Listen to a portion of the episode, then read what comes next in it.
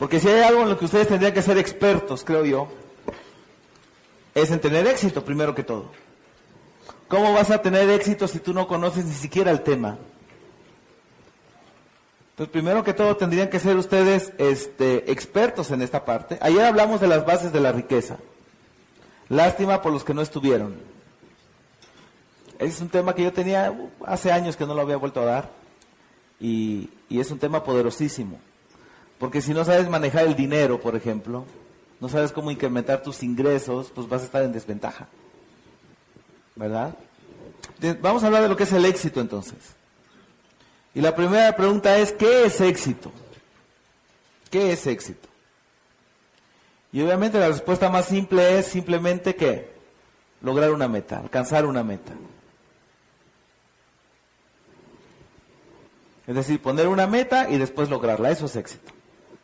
¿Qué pasa si pones una meta y no la logras? Se llama qué? Fracaso, ¿verdad? Simple y sencillo. Y meta, bueno, meta es, tiene muchos sinónimos desde mi punto de vista. Meta es lo que quieres, lo que buscas, lo que esperas, lo que necesitas, la solución a un problema, lo que deseas. Cuando dices, eh, tengo un sueño que quiero cumplir, eso es una meta, un anhelo. Todos son sinónimos de lo mismo, solo que a veces nos gusta adornar las cosas con otras palabras, pero sigue siendo lo mismo. Propósito, objetivo, cuando dices los propósitos del del primero de enero, esos propósitos son qué? Metas. Que la mayoría siempre hace esto, pone todos sus propósitos el primero de enero y luego el 31 de diciembre explica por qué no lo logró. Y vuelve a poner casi los mismos otra vez el primero de enero, ¿verdad? Y esa es la diferencia. Vamos a hablar aquí de dos tipos de gentes, gente de éxito y gente qué? Fracasada. Este quizás sea el segundo ride mata fracasados. ¿Verdad? Porque es es decir, son seres que están en extremos opuestos. Tienen todas las diferencias del mundo, desde el punto de vista que totalmente opuesto, ¿verdad?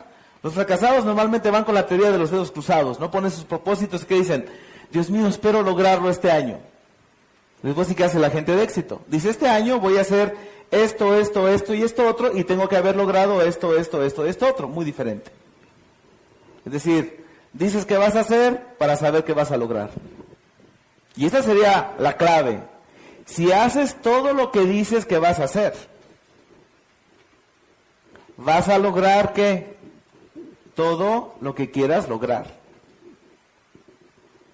Que por lo menos hagas lo que tu boca dice. Porque si no caes que en la enfermedad de llamarte bocón, ¿Conocen ese tipo de gente? Que dicen, no, yo voy a hacer esto y lo otro y lo otro y lo otro y lo otro. Claro que hay gente a la que le parece muy, este, como muy eh, triste o muy desafortunado el que casi tú tengas que saber dónde vas a estar cada día del año. Hay gente que prefiere como que lo espontáneo. No planees nada. Ahí como sea. Es más emocionante. Yo les voy a decir qué tienen que hacer ustedes. Tienen que saber dónde van a estar cada día del año. Tienen que saber cuándo vas a estar de vacaciones. Tienes que saber cuándo vas a estar trabajando. Tienes que saber dónde vas a estar el 30 de noviembre y el 1 de diciembre. Es decir, yo ahorita ya tengo planeado más o menos hasta abril del próximo año. Más o menos. Ya sé cuándo voy a estar de vacaciones, cuándo voy a andar de shopping, cuándo voy a estar todo. ¿Cuándo voy a volver a la Bourbon Street? Ya sé. ¿Me explico? Tienes que saber así, tienes que planear tus días, porque si no, ¿sabes qué va a pasar? Va a ser un caos. Entonces, el año no lo empiezas si no lo has planeado. La semana no la empiezas si no lo has planeado. El día no lo empiezas si no lo has planeado. Planeando las cosas te pueden salir mal, ahora imagínate no planeándolas. Entonces, meta es tiene todos esos sinónimos, ¿verdad? Lo que quieres, lo que anhelas, lo que sueñas. Hay éxitos pequeños y éxitos grandes. ¿Verdad? Obviamente el tamaño varía con el tamaño de la meta. Hay micrometas, algo que tienes que hacer en los próximos 15 minutos. Dices, voy a ir a Japón, pues en los próximos 15 minutos haces la llamada y reservas el vuelo. ¿No? El primer paso.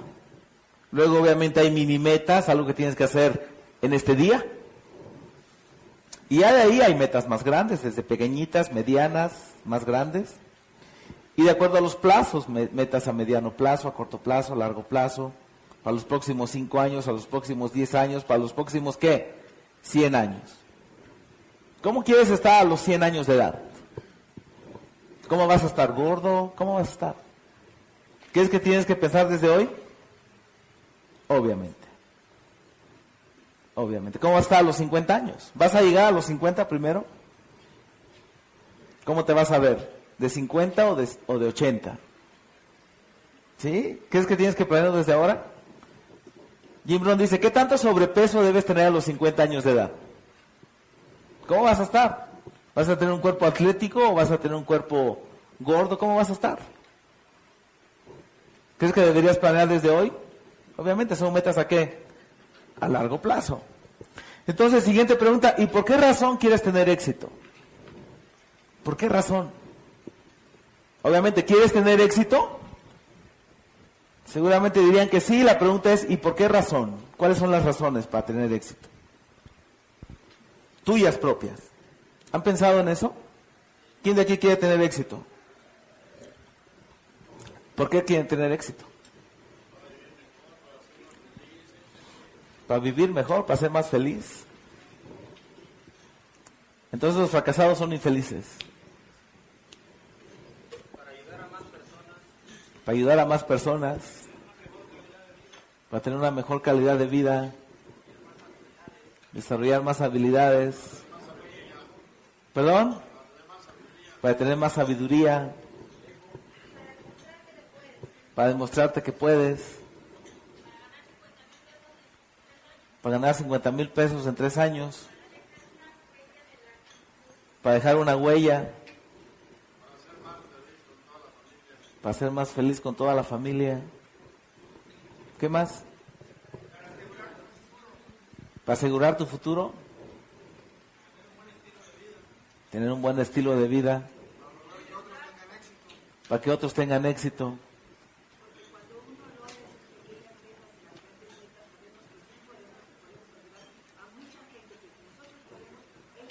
O sea, porque demuestras que puedes y ayudas a otros. ¿Qué más? ¿Ya? Para sentirte realizado. Para viajar también. Órale. Bien, yo tengo algunas respuestas aquí. Número uno, por lo que te hace sentir. Finalmente por eso hacemos las cosas, por lo que vamos a experimentar. Seguramente ustedes ya han experimentado la otra cara de la moneda que se llama fracaso. Ya es tiempo que saboreen la otra, ¿no? Que se llama qué? Éxito. ¿Verdad? Es muy bonito tener éxito. Es decir, lo que te hace sentir. Aunque nadie se dé cuenta, aunque nadie te admirara, aunque nadie te aplaudiera. Que todo eso viene con el éxito. Ya nomás por tu propia sensación interna de decir, ok, lo logré, ¿no?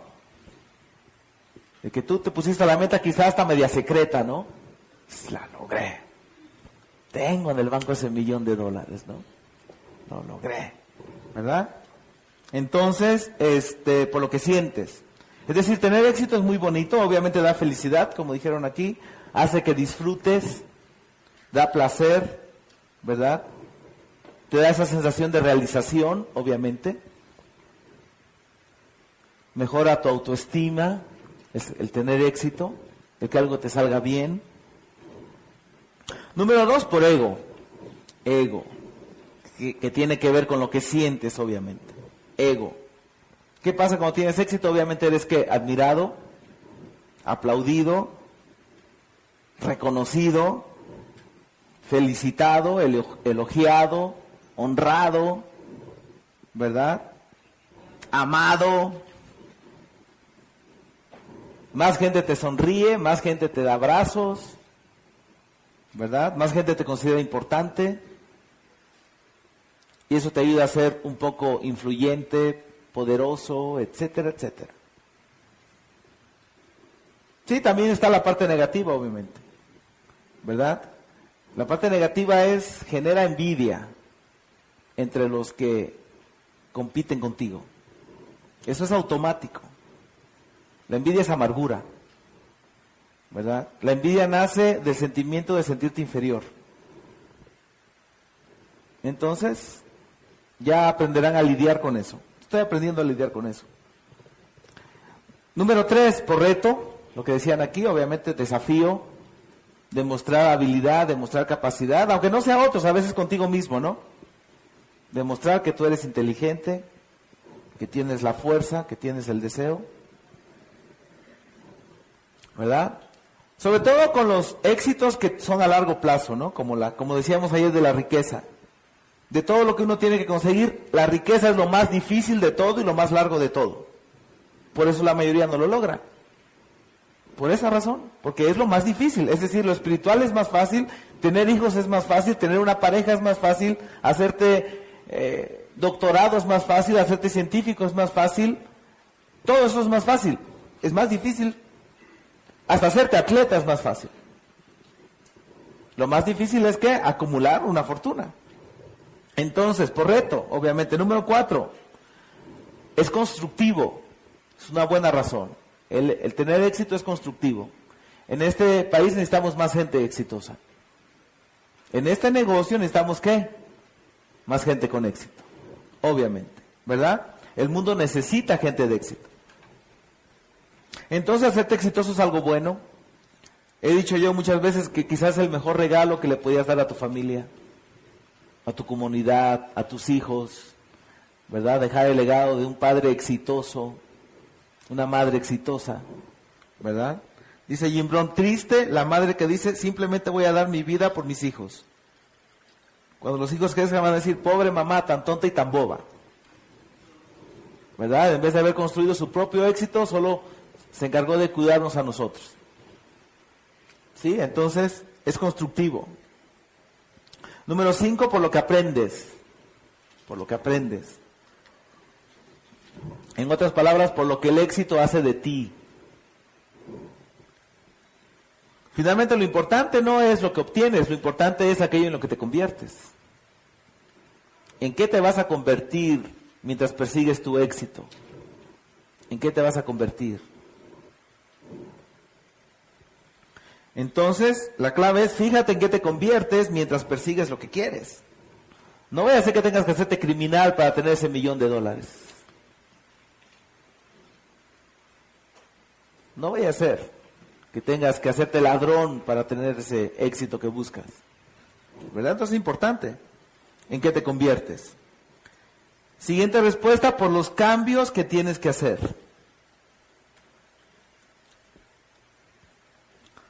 Solo créanme, para tener el éxito que buscan, no lo van a poder tener con las características que ahora tienen.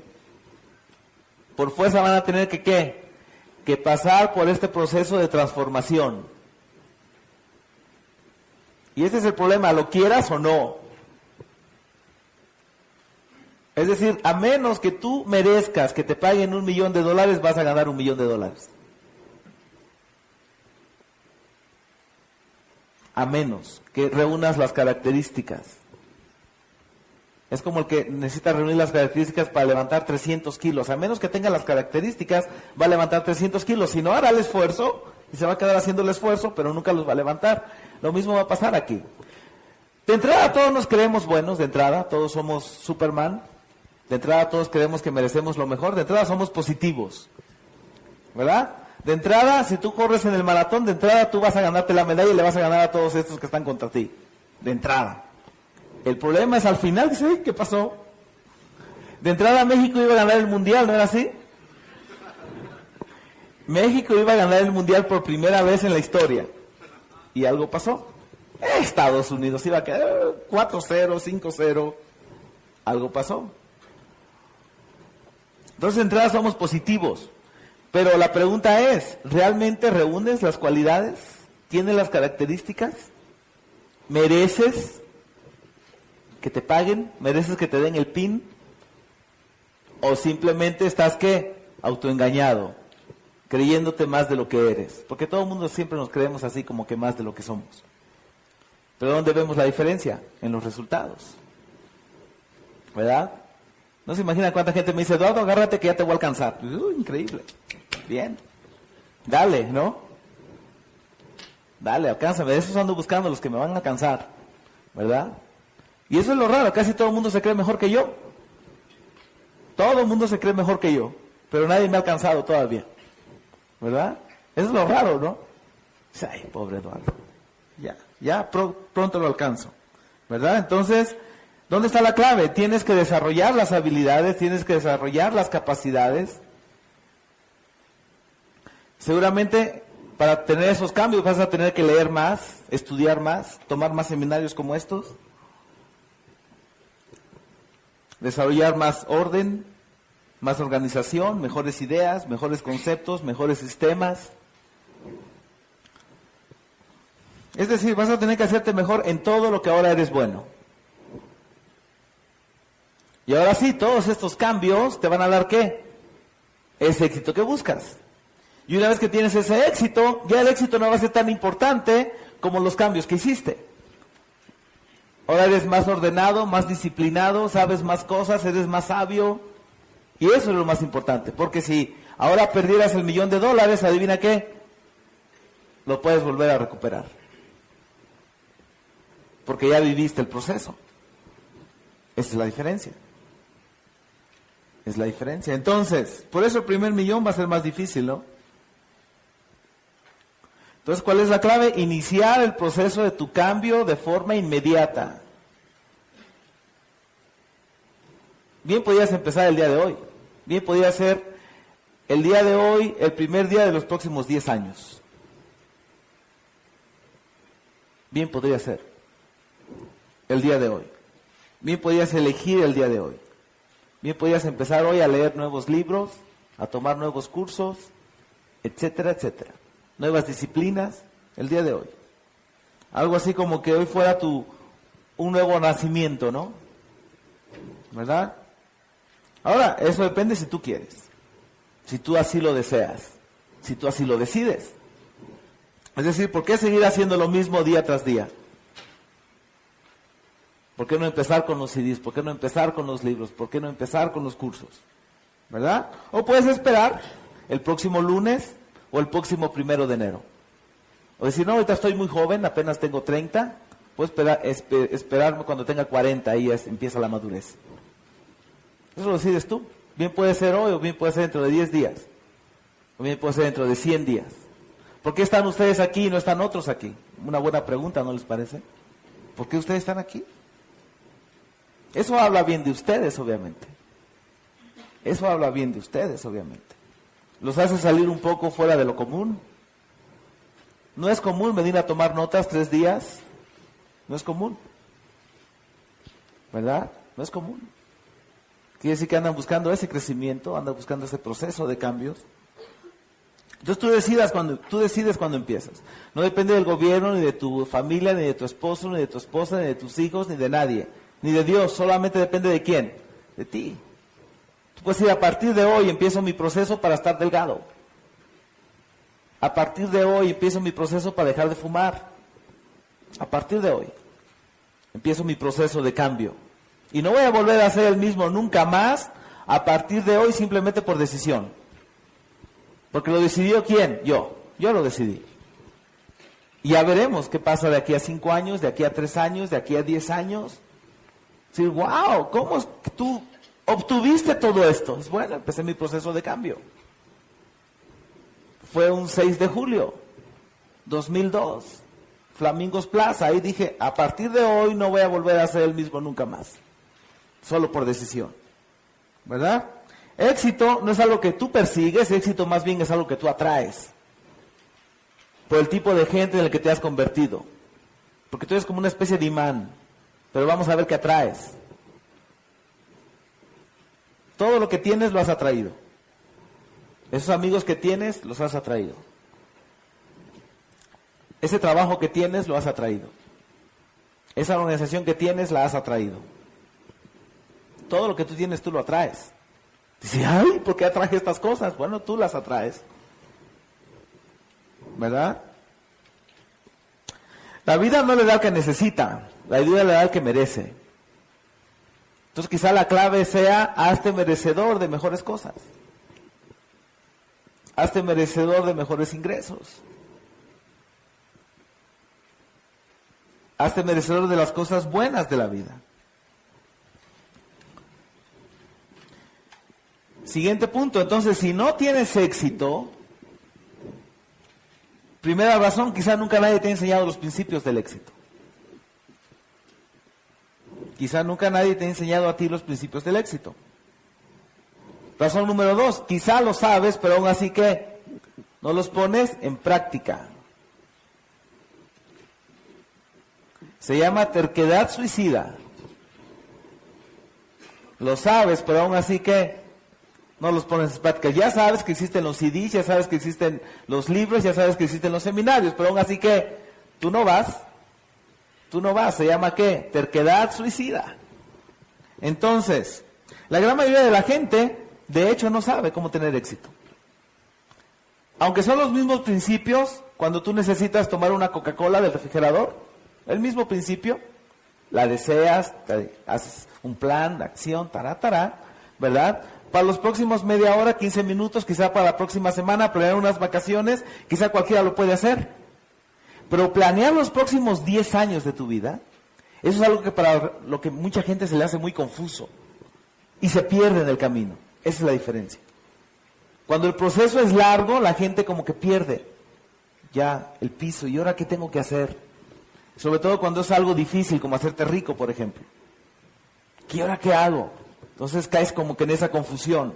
Entonces, pareciera que solamente el 5% de la gente sabe cómo conseguir éxito y lo logra, y el 95% restante se queda qué? En el intento o en el proceso. Y nunca llegó. Quizá lo viste iniciar como en el maratón, pero después qué? Nunca llegó. Entonces, la pregunta sería, ¿tú qué eres? ¿Una persona de éxito o eres fracasado?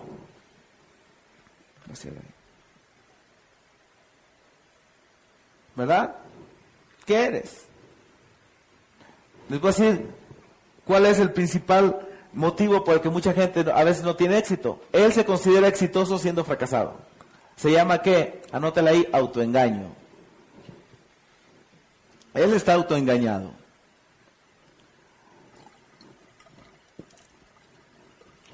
Ahora, el autoengaño es uno de esos pasos más fáciles a la felicidad.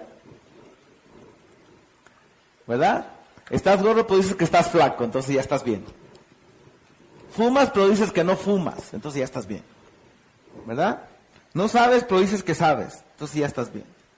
Entonces, es normal no conocer los pasos del éxito, porque número uno no se enseña en las universidades, no se enseña en las iglesias, no se enseña en las escuelas. Si los padres no lo saben, no se lo pueden enseñar a los hijos.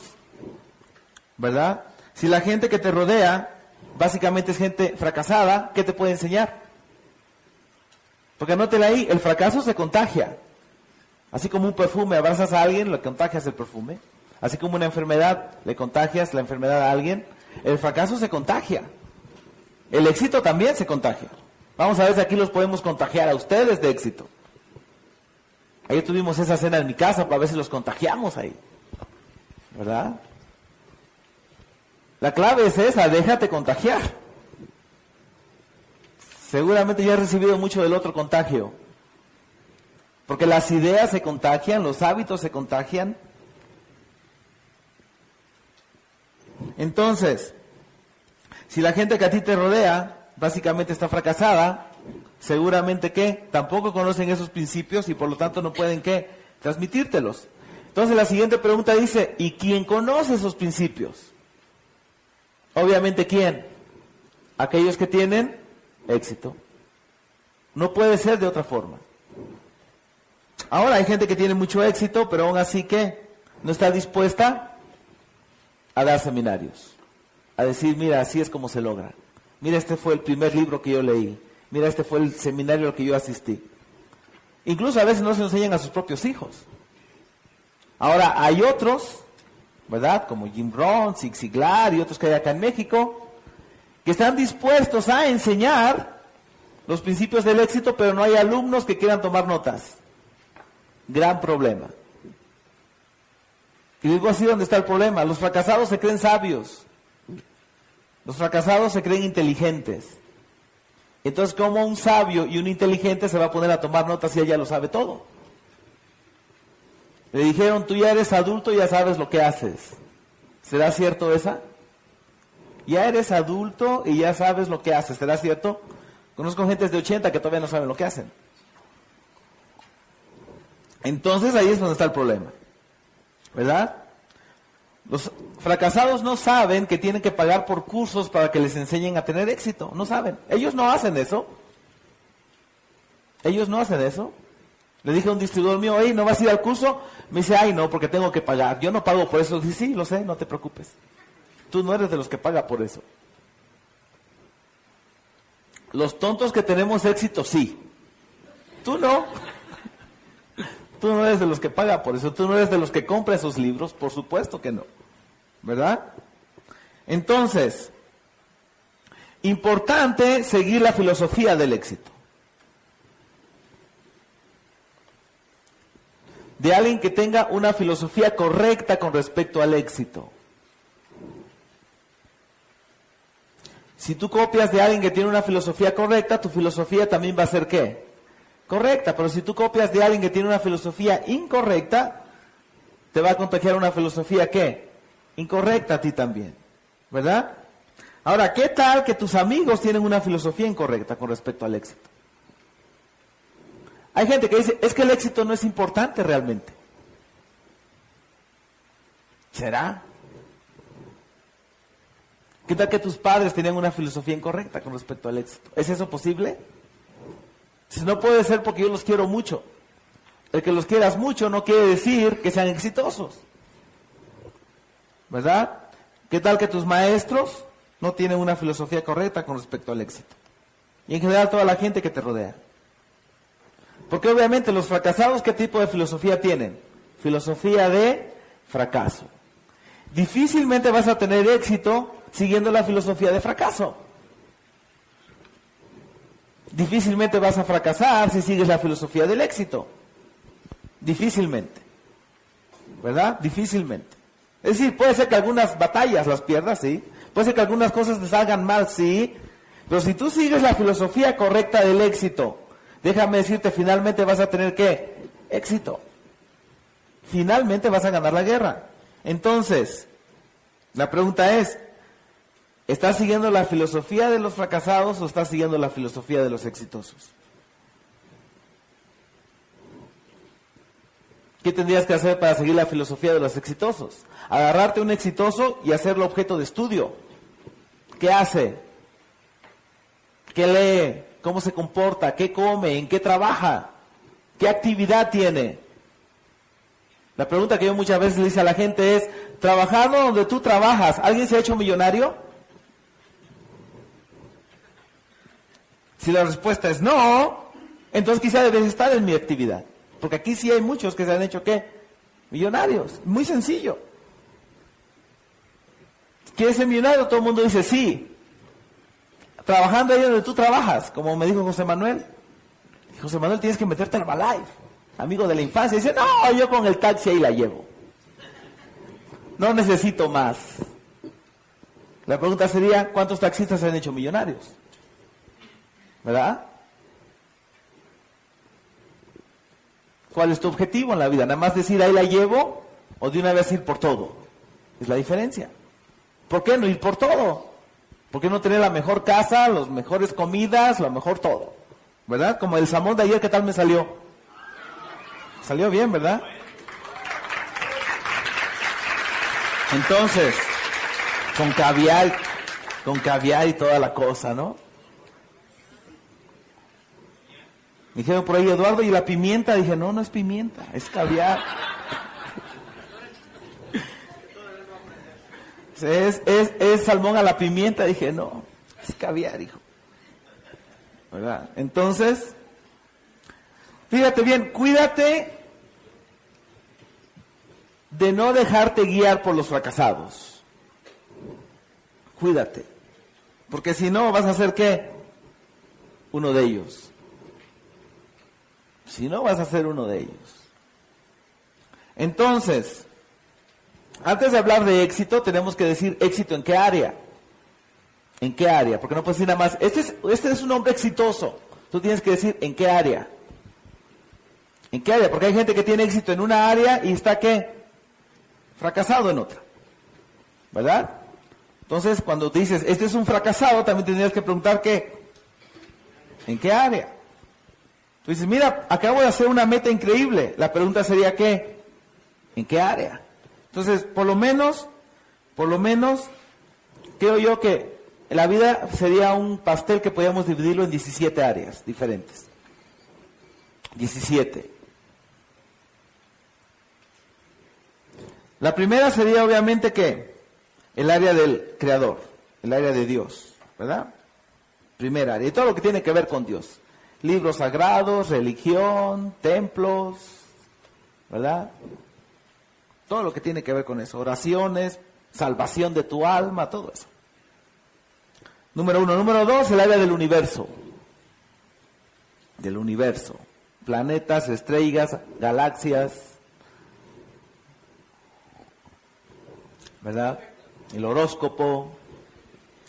¿Perdón? ¿En qué te afecta? Imagínate que no haya universo, no estaríamos nosotros aquí. El horóscopo, ¿no? De ahí viene el horóscopo.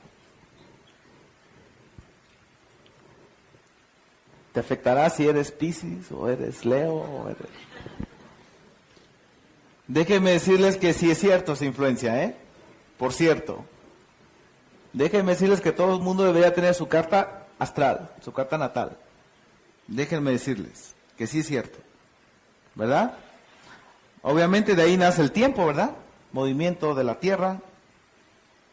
Las vueltas que da, es lo que mide segundero, ¿no? El tiempo.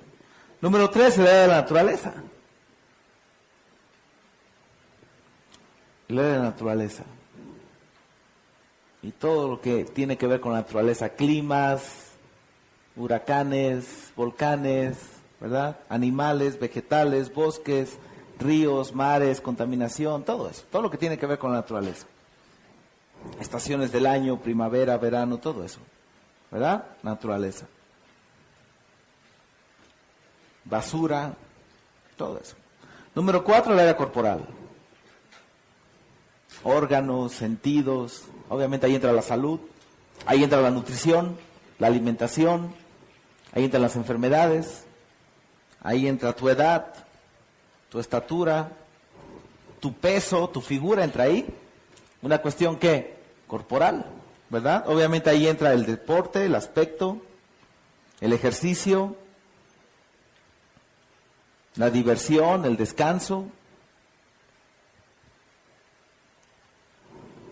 Realmente deberías cuidar tu cuerpo como el que cuida un templo. Darle mantenimiento como debe ser. Pues es tan importante la nutrición, la alimentación. Dijo Jim Rohn en, en Guadalajara, de los dientes simplemente lava aquellos que quieras conservar. Solo lava aquellos que quieras que se queden. Interesante, ¿no? ¿Quieres tener todos o nomás quieres tener tres, no? ¿Sí? Entonces, todo eso tiene que ver con el área qué? Corporal, tu cuerpo, tu único vehículo, ¿verdad? Y luego, número cinco, el área mental. Inteligencia, el área de la información, de los conocimientos, de la educación, ideas, conceptos, memoria, todo eso, sistema de valoración el área mental. Y todo lo que tiene que ver con la información, obviamente estudios, libros, escuelas, profesores, maestros, ¿verdad? El área del lenguaje, obviamente, es el área mental, la comunicación, la imaginación, la fantasía, los sueños, todo eso, el área mental. Número seis, el área sentimental o afectiva, ¿verdad? Estamos que nos quieran, necesitamos querer. Amistad, ahí entra el aprecio, el enamoramiento, el área sentimental. Número siete, el área espiritual. Y todo lo que tiene que ver con lo espiritual. Bondad, generosidad, caridad, piedad, misericordia, compasión, altruismo, todo eso. El área espiritual. Los dones del espíritu. Número ocho, el área personal. personal. ¿Verdad? Todo lo que tiene que ver con tu personalidad. Prácticamente es todo lo que vemos de ti. ¿Verdad? Ahí entran tus gustos, tu refinamiento, tu sofisticación, tus modales, tu comportamiento, tu vocabulario. Es decir, el lenguaje es un área mental, ¿verdad? La capacidad de hablar es una capacidad corporal. Pero qué palabras usas es una cuestión que personal. ¿Verdad? Tu comportamiento, la etiqueta, cómo usas los cubiertos, todo eso entra ahí. Tu autoimagen, el liderazgo es una cuestión personal. ¿Verdad? Entonces todo esto determina tus características particulares como persona. ¿Cómo eres? Ordenado, desordenado, limpio, sucio, ¿verdad? Puntual, impuntual, todo eso entra ahí. Valiente, cobarde. Número nueve, la área de las pertenencias, es decir, tus posesiones, casa, carro, accesorios, guardarropa, todo eso. Y eso es lo importante del área de las pertenencias. Las cosas se parecen a sus dueños. Así como es el dueño su carro. Así como es el dueño está su casa. Así como es el dueño está su recámara se extiende. ¿Verdad? Vas dejando tu huella, como decía alguien ahí, para dejar huella, sí es cierto, la vas dejando. En todo lo que tocas dejas tu huella. ¿Verdad? Entonces, eso depende. Tu ambiente de trabajo, cómo tienes tu escritorio, cuántos papeles hay apilados ahí. Dices, te dejo eso en tu escritorio, dice pero tú no sabes cuál es mi escritorio, no te preocupes, ahorita lo voy a identificar. ¿Verdad? El dueño es sucio, el carro está qué? Sucio. La ropa está qué? Sucia. Él es descuidado, ¿cómo está la ropa? Descuidada. ¿Sí? ¿Cómo está su cuenta bancaria? Descuidada. Entonces las cosas se parecen a sus dueños. ¿Sí? Muy importante. No sabes cómo eres, mira tus cosas. Ahí vas a darte una idea muy clara de cómo eres, ¿verdad? De cómo eres. Entonces, número 10, el área del trabajo. Y hay obviamente dos posiciones únicas o claves. O eres empleado o eres qué? Empresario. ¿Verdad? Y si eres empleado, todo lo que tiene que ver con el empleo, patrones, sindicatos, horarios, puestos, etcétera, etcétera. Salarios, despidos, todo eso. Y si eres empresario, obviamente todo lo que tiene que ver con tu negocio, proveedores, clientes, empleados, etcétera, etcétera. ¿Verdad? Número 11, el área económica. Económica. Lo que hablamos ayer. Tres horas y media hablando de qué? Del área del dinero. Del área de la riqueza. ¿verdad? El área económica, todo lo que tiene que ver con ingresos, ganancias, salarios, herencias, créditos, préstamos, presupuestos, todo lo que tiene que ver con lo económico, ¿verdad? Compras, solvencia, liquidez, todo eso, devaluaciones, finanzas, todo lo que tiene que ver con lo económico. Número 12, el nivel de vida. Tu nivel de vida. En pocas palabras, comodidades en cantidad y calidad. Comodidades. Entre más comodidades quieres, más dinero cuesta. Entre mejor calidad quieres, más dinero qué? Cuesta. ¿Verdad? Entonces, tu nivel de vida tiene que ver con el espacio que ocupas. Entre, mejor, entre más alto nivel de vida, más grande la casa, ¿no? Más grande la recámara. Entre más pequeño, entre más bajo el nivel de vida, ¿qué? Más pequeño todo. ¿Verdad? En un solo cuarto tienes todo, sala, comedor, todo, recámara, todo. Entre más grande es el espacio, pues tienes oportunidad de poner una recámara de un lado y la cocina del otro, ¿verdad? La clave es eso, tener un, un nivel de vida completo, un nivel de vida completo. ¿Verdad? Así como cuando pones una mesa bien puesta, ¿no? hay un tenedor y una cuchara y, una, y un cubierto para cada cosa, en vez de que uses uno solo para todo, ¿verdad? Una copa para cada cosa, en vez de que uses el mismo vaso para todo. ¿Así? Hay un zapato para cada cosa, un carro para cada cosa, ¿no? No te vas a llevar en un sedán cuando te vas a las montañas, ¿no? Tienes que tener un carro para cada situación. Lo mismo con la ropa, lo mismo con todo. ¿No? No es, no es, así es como debe ser. ¿Verdad? No usas el mismo traje para todos lados. Entonces, ¿eso con qué tiene que ver? Básicamente con tu nivel de vida. Cantidad y calidad. ¿Verdad? Abres el guardarropa y dices, ok, esto es para el deporte, esto es para esto, esto es para el otro. Para la disco, esto, ¿no?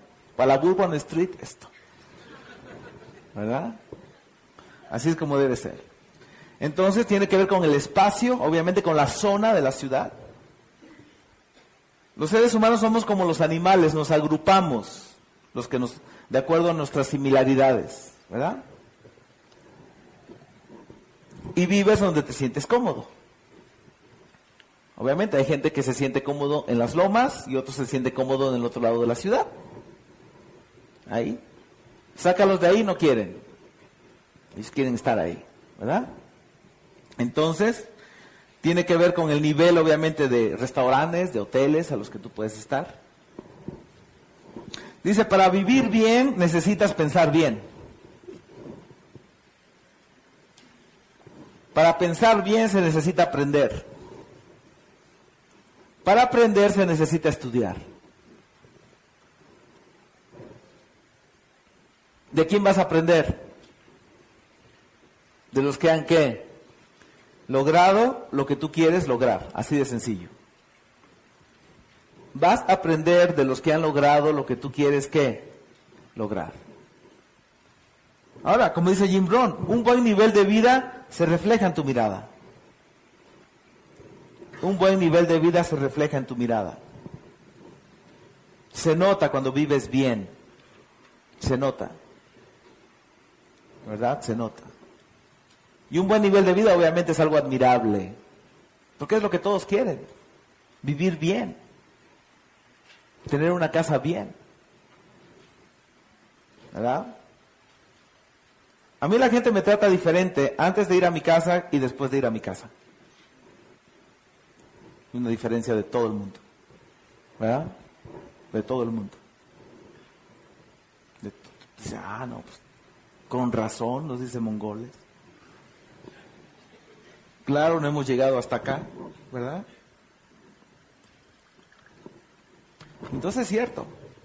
Porque cuando tú tienes un buen nivel de vida, hasta cierto punto lo lograste todo ya. Lograste todo lo que, todo aquello por lo que la gente anda que sufriendo y no sé qué, y, ¿verdad?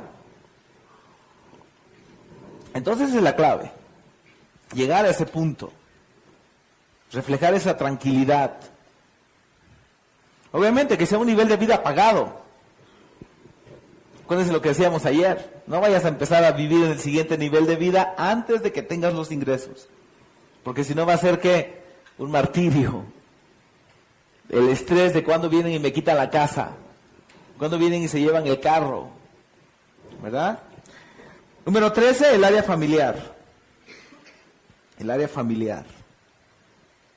¿Verdad? Hijos, progenitores, parientes matrimonio. Ahí no les puedo dar muchas instrucciones. Al divorcio sí. Número 14, el área social. El área social. Amigos, vecinos, comunidad, etcétera, etcétera. Nivel social, clase social. Lo social. Número 15, el área del gobierno. ¿Será importante el gobierno? Es casi tu socio, ¿no? ¿Verdad? Y todo lo que significa el gobierno, permisos, licencias, todo, leyes, impuestos, ¿verdad? Registros para todo. Número 16, el área de la patria o tu nacionalidad. Ahí entra el patriotismo, el civismo, la soberanía, todo eso. Tu bandera, todo eso. Y luego, número 17, el área de la superstición. lo esotérico, magias, hechizos, amuletos, cartas, tarot, todo eso. ¿Verdad? Para mí siempre ha sido extraño, ¿no? Que toda esa gente que lee las cartas y todo eso está pobre. Digo, oye, usted vende aquí todo este tipo de amuletos y, el incienso y no sé qué. ¿Y cómo es que usted tiene un negocito tan chiquito? Está raro, ¿no? Pero te dicen, no, lleves esa piedra y la va. Bueno, yo me la llevo por si las dudas, ¿verdad? Que la cura si no sé qué. Ok. Entonces, éxito en la vida significa tener éxito en qué? En todas las áreas, ¿verdad? En todas las áreas. La mayoría de la gente le da importancia solamente a una o a dos, ¿verdad? Y fracasa qué? En las demás. En aquellas áreas en las que tú dedicas tu mejor tiempo y tu mejor esfuerzo, es en las que vas a tener éxito. Aquellas que descuidas, obviamente son las áreas en las que vas a qué? A fracasar. ¿Verdad? Entonces, esta es la clave. Una vez que tú te disciplinas en una área, es más fácil que te disciplines ¿qué? En las demás. ¿Verdad? Porque entre más quieres, más disciplinado vas a tener que hacerte. Una vez que cambias en una área, va a ser más fácil que cambies qué? En las demás, ¿verdad?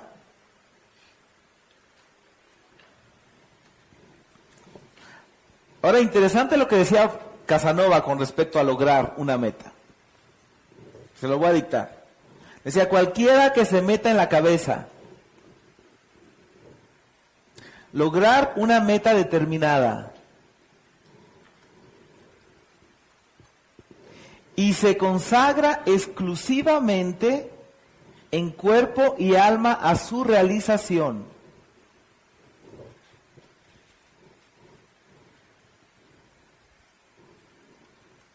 Exclusivamente en cuerpo y alma a su realización. Sin duda e inevitablemente la logrará. A pesar de todas las dificultades y obstáculos que se le presenten.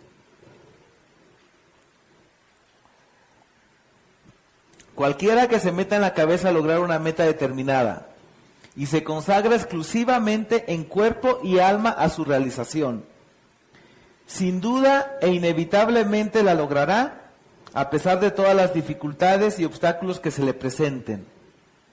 Esa persona llegará a ocupar el puesto más alto al que se pueda aspirar en el campo en el que se desenvuelva esa persona llegará a ocupar el puesto más alto al que se pueda aspirar en el campo en el que se desenvuelva. Llegará a ser presidente, rey o papa. No papá. Papa. ¿Entendieron esa frase? Es decir, si tú te consagras en qué? En cuerpo y alma. A decir cuál es la diferencia de éxito o fracaso en este negocio llamado Herbalife. De quien se consagra en cuerpo y alma al reclutamiento y al construir su organización. Es la diferencia. Si te consagras en cuerpo y alma en eso, como los, como Kurt y Cindy O'Connor, seis años chairman, de Guetta chairman, increíble.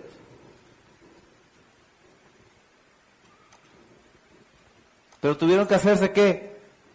Expertos, especialistas en construir la organización. Ahí está la clave. Ahí es donde está la clave. Luego sí, ¿qué problema tenemos en Herbalife? No trabajamos con la gente como debe ser. Ese es el problema que hay aquí. Cindy y Kurt lo corrigieron. Ese es el problema. Porque piensen en esto. Si tú nada más te agarraras un distribuidor que acabas de firmar que tiene ganas de trabajar y le dices, ok, vente conmigo, tú vas a ser mi dama de compañía un mes. Vas a andar, tú vas a ver todo lo que yo hago un mes. Leo lecciones durante ese mes, tú vas a leerlas conmigo. Escucho CDs ese mes, tú vas a escucharlos conmigo. Voy a la Universidad del Éxito ese mes, tú vas a ir conmigo. Un mes solamente. Lo harías experto. Si solamente pasara un mes contigo, 12 horas al día. Mañana llegas aquí a las 7, 8 de la mañana, ni te preocupes, aquí te voy a dar el desayuno, aquí te voy a dar tabletas y todo. Y vas a andar conmigo este mes. Solamente este mes. Al final de ese mes, esa persona estaría que, claro, dice, mira, ven, voy a entregar este producto, quiero que veas cómo. Mira, voy a ver a esta señora que le vendí desde hace un mes, quiero que veas cómo está.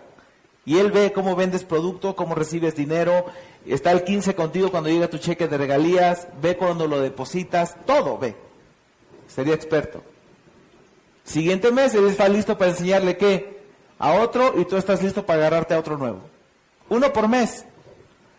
Segundo mes serían dos maestros, siguiente mes serían cuatro, siguiente mes ocho, y en un año podrías llegar a equipo de presidentes, en tres años podrías llegar a equipo de fundador.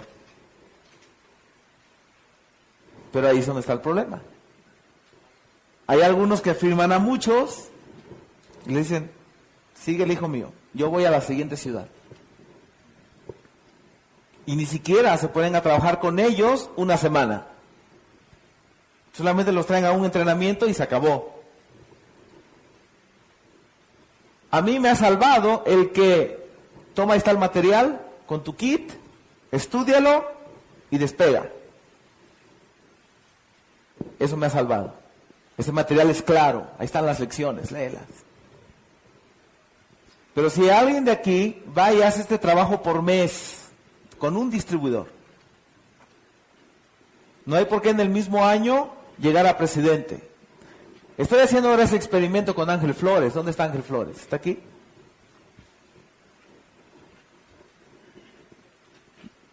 Y con, y con Raúl Noriega, ¿verdad? Por ahí deben andar o están en la oficina haciendo alguna cosa.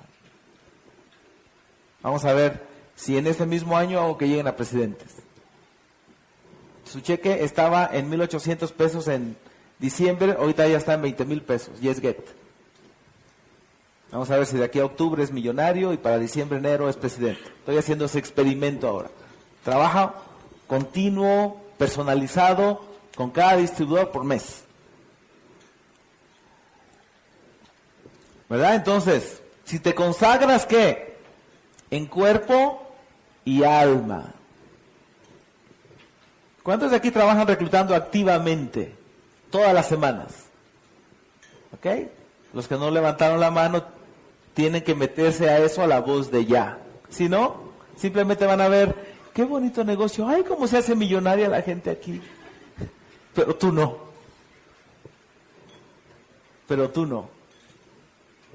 Entonces, el éxito en una área no compensa el fracaso en todas las demás. El éxito en una área no compensa el fracaso en todas las demás. Tú no puedes decir, bueno, gané un millón de dólares, pero perdí el corazón. Gané un millón de dólares y perdí los riñones. Me hice millonario y perdí los ojos. Tampoco puedes decir, hey, mira cuántos músculos tengo, qué sano estoy, pero no tengo dinero. Tampoco puedes decir, mira qué increíble padre de familia o madre de familia soy, increíble, pero no fui a la escuela. Tampoco puedo decir, mira qué sabio soy, cuántos doctorados tengo, pero estoy enfermo. O perdí mi salud, o perdí a mis hijos, o perdí esto, perdí lo otro. No compensa. El éxito en una área no compensa el fracaso en todas las demás. No compensa. Por eso lo ideal es tener qué? Éxito en todas y estar bien en qué? En todas. Entonces, la siguiente pregunta es, ¿cuál es tu calificación en cada una de las áreas? ¿Cuál es tu calificación? Excelente es igual a 100. te preguntamos, ¿y cómo está tu salud? Excelente. Tus ingresos, excelente. Tu carro, excelente. Tu familia, excelente. Igual a 100.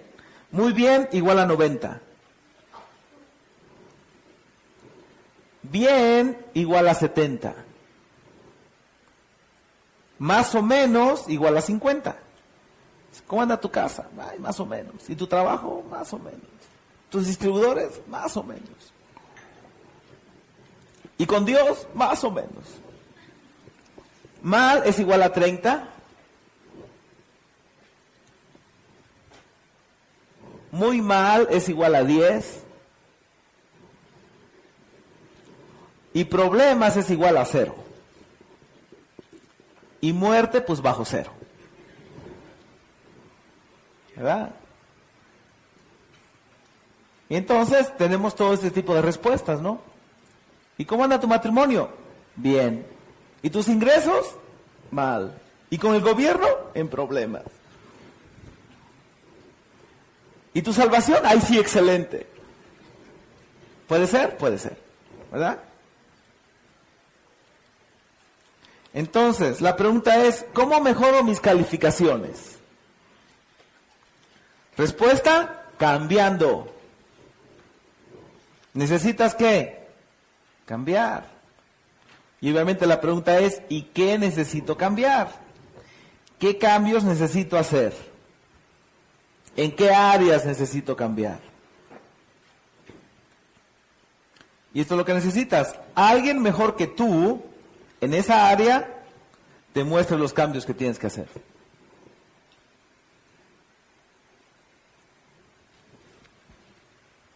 La idea es ser diferente a la multitud, no ser como la mayoría. Digo, decir una cosa, la mayoría está mal. La, la mayoría no son los Jesucristos, los Mahatma Gandhis. Esos no son la mayoría. Es uno por varios millones, el que está bien. La mayoría no son los Mark Hugheses. No son la mayoría. Entonces la clave no es sigas a la mayoría, sigue qué? A esa minoría. ¿Cuántos crees tú que podrían contestar excelente en todas sus áreas? ¿Crees que la mayoría? ¿Cuántos contestarían problemas en todas sus áreas? Ahí sí que la mayoría. Entonces, ese es el problema. Muchas veces te quieres parecer a la mayoría. No. Más bien evita la mayoría. Y busca qué? A los que están bien, que van a ser qué? Una pequeña minoría. ¿Verdad? En el Balay los Sherman no somos la mayoría. No somos la mayoría. Y hay todo este conflicto ahora, ¿no? Los presidentes, ¿no? ¿Y por qué los Sherman todo, que no sé qué? ellos no entienden este sistema. Como dice Jim Brown, los Sherman no caímos del cielo. No nos pusieron ahí. Pasamos por todo lo que hay que pasar de abajo. Si tú no has llegado hasta ahí es que te falta. Te falta aunque tú creas que lo tienes. Es así. Entonces, no sigas a la mayoría. Más bien que sepárate de la mayoría. Huye de la mayoría. Los fracasados obviamente tratan de ser qué? Como la mayoría, ¿verdad? Tratan de verse como la mayoría, hablar como la mayoría, vestirse como la mayoría, ser como la mayoría, comer lo que come la mayoría, ir a donde va la mayoría, hacer lo que hace la mayoría, trabajar en lo que trabaja la mayoría, en lo que hacen todos, ¿no? No, pues si lo hacen todos, entonces está bien, no es cierto. No es cierto. Si lo hacen todos, no quiere decir que está bien, más bien quizá, si lo hacen todos, está qué? Mal. Mal.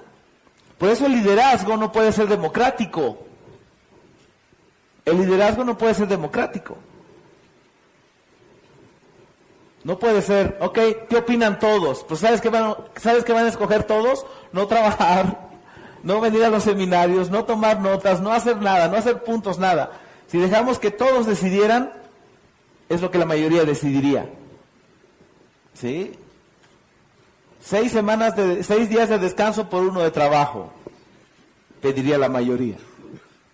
La minoría decimos, no, seis días de trabajo y uno de descanso no, ese está mal, ese workaholic, ¿no? Sí, entonces, la mayoría escogería no ir a la escuela, no estudiar, no prepararse, no nada, la mayoría.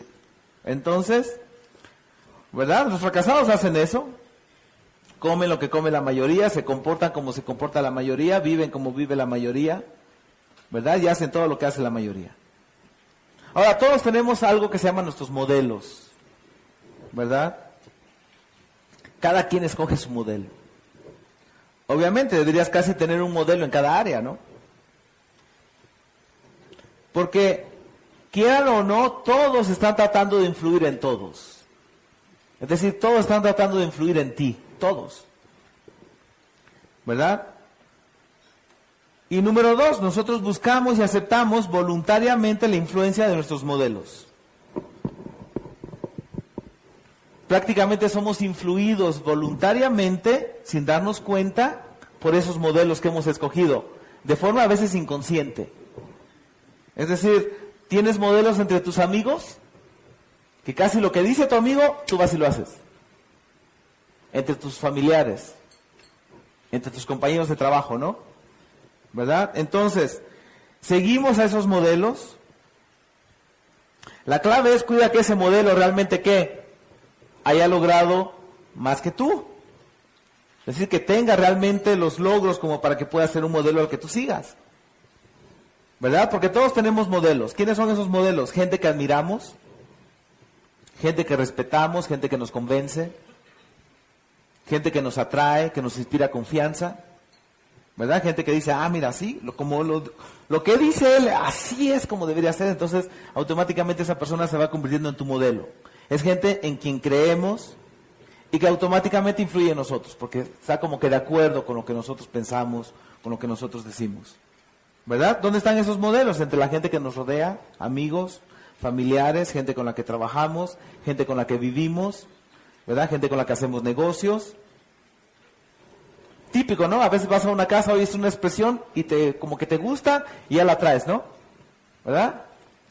Vino este Sergio Siman a enseñarnos Herbalife la expresión de at the end of the day, ¿no? Todo Herbalife anda repitiendo at the end of the day al final del día, ¿no? Por ejemplo, nos, nos cayó bien esa expresión ahora, at the end of the day, ¿no? Entonces, gente con la que nos juntamos, gente con la que nos divertimos, todos esos, muchos de ellos se van haciendo nuestros modelos, ¿verdad? Sin que los analicemos, esa es la clave. Sin que nos demos cuenta si realmente esa persona tiene los logros para poder ser nuestro modelo. ¿Verdad? A veces gente con la gente que vemos en las películas, los artistas, ¿no? Gente que leemos en novelas, cantantes, ¿verdad? Gente que aparece en la televisión, gente que vemos en los periódicos. O siguiente punto, gente que llevamos a, leer su biografía, su historia, ¿verdad? O llegamos a enterarnos de sus puntos de vista. Entonces, estos modelos o prototipos influyen en nosotros de una forma definitiva, de una forma total. Casi creemos totalmente en ellos sin cuestionar lo que dicen o lo que hacen. Y casi siempre estamos de parte de ellos, ¿no? ¿Verdad? Porque como que hacemos una alianza ahí, ¿no? A defendernos, ¿verdad? Y entonces esos modelos los disculpamos y los justificamos. Todo lo que ellos, dicen viene a ser como una especie de verdad absoluta para nosotros. ¿verdad? Y hacemos lo que ellos aprueban y dejamos de hacer lo que ellos qué? Reprueban. ¿Se han dado cuenta de eso? Todos tenemos ese tipo de modelos. Y siempre andamos buscando su aprobación. Y tratamos de estar de acuerdo con ellos y seguir sus consejos en todo. ¿Verdad? Y prácticamente dejamos que dirijan y guíen nuestras vidas. A veces tu pareja, ¿no? ¿Verdad? A veces tu papá. A veces es el vecino. ¿Verdad? Entonces, una vez que alguien se ha ganado nuestra confianza y admiración, prácticamente dejamos que nos aconseje. En todo. No solamente en el área en la que tiene excelente, por ejemplo. Es decir, un buen deportista ahora te anda diciendo qué pasta dental debes usar, ¿no? O te anda diciendo qué trabajo debes tener. ¿Verdad? Es decir, alguien que te cae bien porque canta bonito, ya se convierte en tu modelo y te dice, eh, qué tipo de otras cosas tienes que hacer. No sé si me estoy explicando. Entonces, toda persona por la que sentimos confianza y admiración se convierte en nuestro modelo. Esa admiración se inicia en alguna área, ¿verdad? En alguna área, sea de conocimiento, de trabajo, cualquiera de las siete áreas que ya tenemos, que ya dijimos, y después la extendemos a otras áreas. Pensamos que si es bueno en algo, quizás sea bueno en todo. Ahora, ¿podría eso ser posible? Sí, podría ser posible. Pero no necesariamente, ¿verdad? Porque la mayor parte de las gentes tienen 100 en una área y a veces 50, 30 o 10 en otras. que tú no sabes, por ejemplo, ¿verdad? Entonces nuestra admiración empezó en esa área en la que esa persona tenía 100 y empezamos a pedir consejo en las áreas en las que quizá tenga qué? 30, ¿verdad? Quizá en el área de los negocios es, tiene 100, es excelente, pero en el área del matrimonio tiene 10, ¿no? O tiene 0, ¿verdad? ¿Podría pasar? Entonces, ¿eso qué quiere decir? Que tu modelo puede ser bueno en una cosa y malo en otra, ¿verdad? Y como nosotros queremos un modelo perfecto, casi consideramos a esa persona que perfecta, le quitamos sus imperfecciones, la disculpamos, ¿verdad? Minimizamos sus desventajas y maximizamos sus ventajas. El que alguien sea mejor que nosotros en una área no significa que sea mejor que nosotros en todas las áreas. Entonces, a veces las estrellas de cine, por ejemplo, que se han destacado en una área, ¿verdad? En las cuales a nosotros nos hubiera gustado destacar, porque es lo que nosotros admiramos. Cuando alguien ha logrado lo que tú querías lograr, es lo que tú admiras. ¿Verdad? Si alguien trae el carro que tú quisieras tener, es cuando tú admiras. Ay, Mira, qué carro tan bonito. O lo envidias, ¿no? Entonces, hay gentes que se ganan nuestra confianza por cualquier razón, a veces por demostrar eh, eh, honestidad, haber hecho bien algún trabajo, ¿verdad? O simplemente porque nos cae bien, o porque nos gusta, y ya por esa razón se convierte en nuestro modelo. Típico en la pareja, ¿no? Que dice, mira, este hace todo lo que le dice la esposa, o este hace todo lo que le dice el esposo sin que ella sepa mucho de negocios a veces, sin que ella sepa mucho de lo que él está haciendo, de la actividad. Como ella le dice, salte del ballet, pues se sale del ballet, ¿no? Entonces, o le dice, no des volantes, no da volantes. Entonces, desconfiamos, fíjense bien, ya hablamos de la gente en la que confiamos. ¿De quién desconfiamos? De las gentes que no nos gustan, de las gentes que despreciamos, aunque puedan tener 100 en alguna área aunque pudieran ser nuestros modelos o maestros en alguna área. ¿Verdad? Ahora nosotros tratamos de convertirnos en modelos de otros, especialmente de la gente que nos rodea, especialmente de la gente a la que amamos.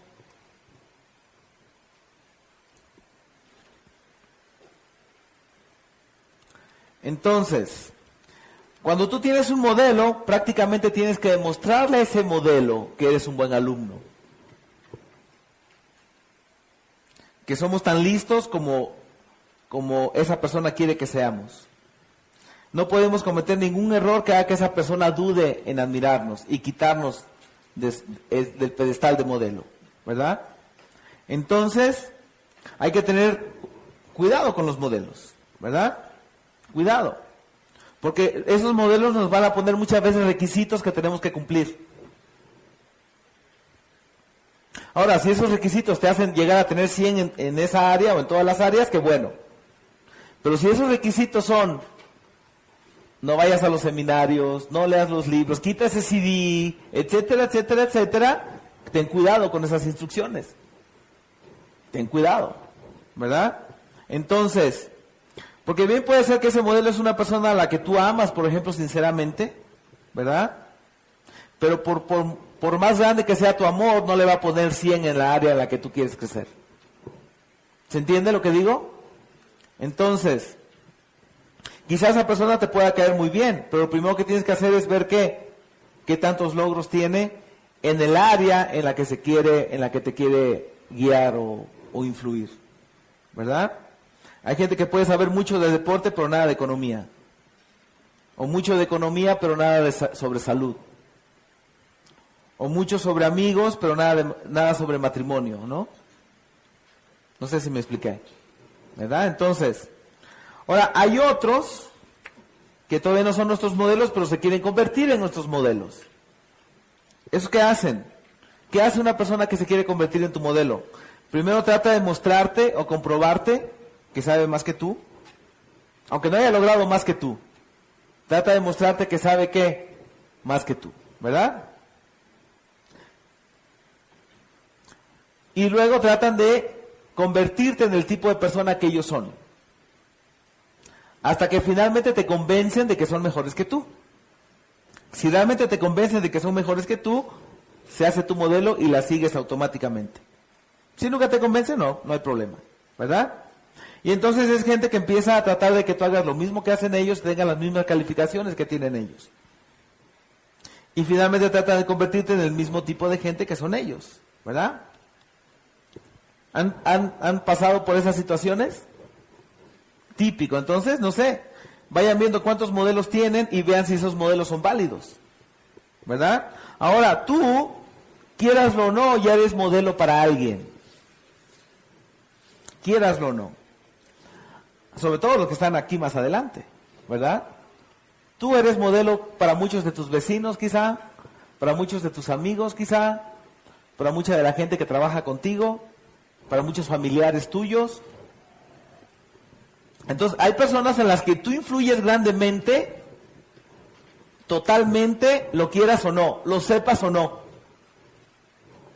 Entonces, así como tú has escogido gente sin que ellos lo sepan, hay gente que te ha escogido a ti sin que tú lo sepas.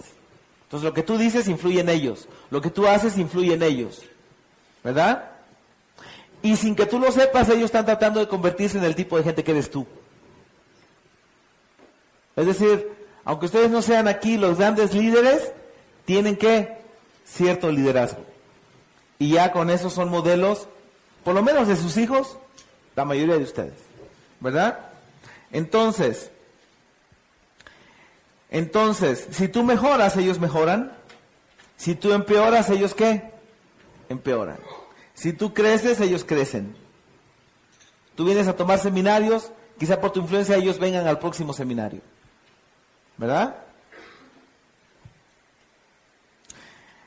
Dice aquí, el número de personas que te siguen, que te toman a ti como modelo, como modelo, perdón, representa tu nivel de liderazgo.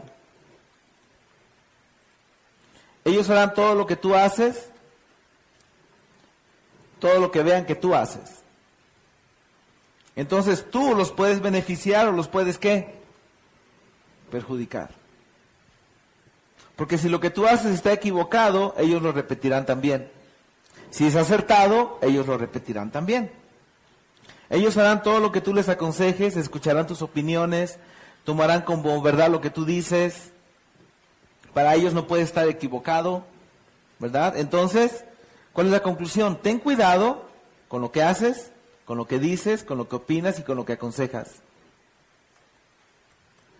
Por ejemplo, si tú tienes éxito, como dice Zig Ziglar en su libro, si tú eres éxito, si tú tienes un hombre, si eres una persona exitosa, pero eres de los que toma alcohol de forma moderada, dice Zig Ziglar, esa es la peor clase de bebedor. Porque la gente va a decir, mira, él se la pasó tomando alcohol y eso no impidió que tuviera éxito. Si tu, si, si tu bebedera de alcohol te dejara tirado en la calle, etcétera, etcétera, serviría eso como ejemplo y aquel diría, no hay que seguir esto. ¿Verdad? Pero si tomas de a poquito, eres el bebedor social y eres una persona exitosa, siendo modelo para muchos sin que te des cuenta, quizá entonces vas a influir en que ellos hagan qué? Lo mismo. ¿Entienden lo que digo? Entonces cuidado, ¿eh? Porque quieras o no, ustedes son modelos de alguien o de algunos. ¿Verdad? Entonces, la confusión se presenta cuando se hace algo malo y no sucede nada malo, sino al contrario se obtiene algo bueno.